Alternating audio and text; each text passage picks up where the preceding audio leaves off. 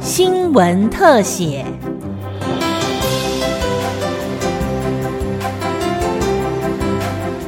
听众朋友，你好，欢迎收听今天的新闻特写节目，我是吕明宗。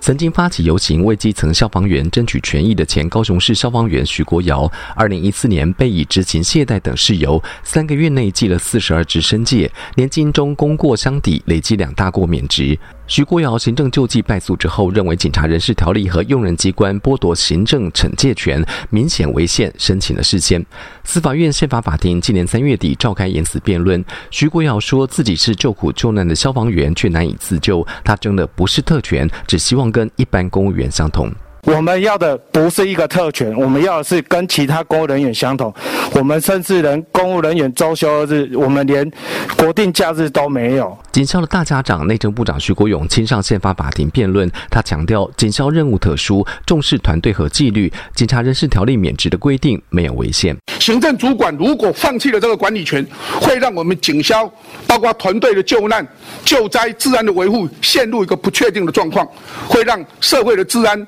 救灾会更加的危险。这起事件案有两项争点，一项是警校被记两大过免职跟一般公务员不同，是否违反了宪法平等原则和服务公职权；第二个是允许用人机关做免职处分是否违反了宪法，应由司法院掌管公务员惩戒规定。而宪法法庭审理后判决并不违宪，大法官认为警校任务特殊，虽然免职规定有差别待遇，但符合公益的目的。宪法法庭审判长黄红霞说：“牺牲规定是为必对于违纪已达法定免职标准之警察，及时予以开除，以避免人民生命、身体、自由、财产及社会秩序受到威胁或危害，积极保护人民生命、财产、自由之安全与维护社会秩序。其目的自然是属于追求重要公益。就关联性的审查部分而言，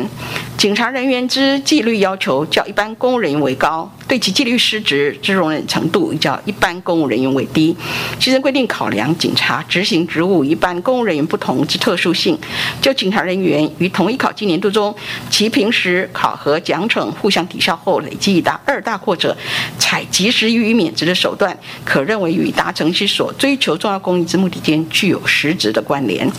以前述理由，牺牲规定与公务人员考绩法之规定虽有差别，然牺牲规定之目的系为追求重要公益，且所采的差别待遇与目的之达成间有实质的关联，与宪法保障人民平等服公职权之意旨尚无抵触。另外，大法官也认为，用人机关惩戒是为指挥监督和太除不适任者，就组织专业来说，最适合惩戒，法院难以取代，并不违反宪法分立原则。七十条规定意旨，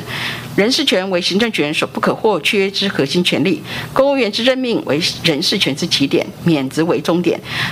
两者俱为人事权是核心事项，相较于任用权，免职权显更能发挥指挥监督事项，为宪法行政权所不可或缺之固有核心权限。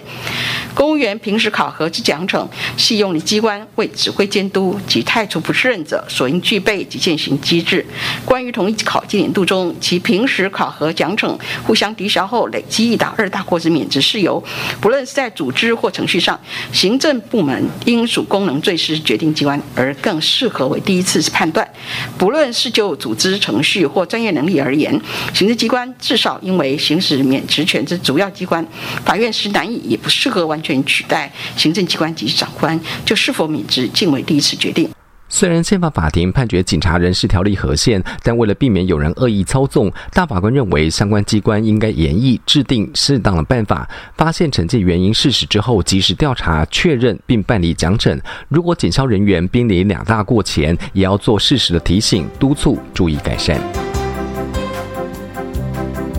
以上新闻特写由金广记者吕云松采访制作，谢谢您的收听，再会。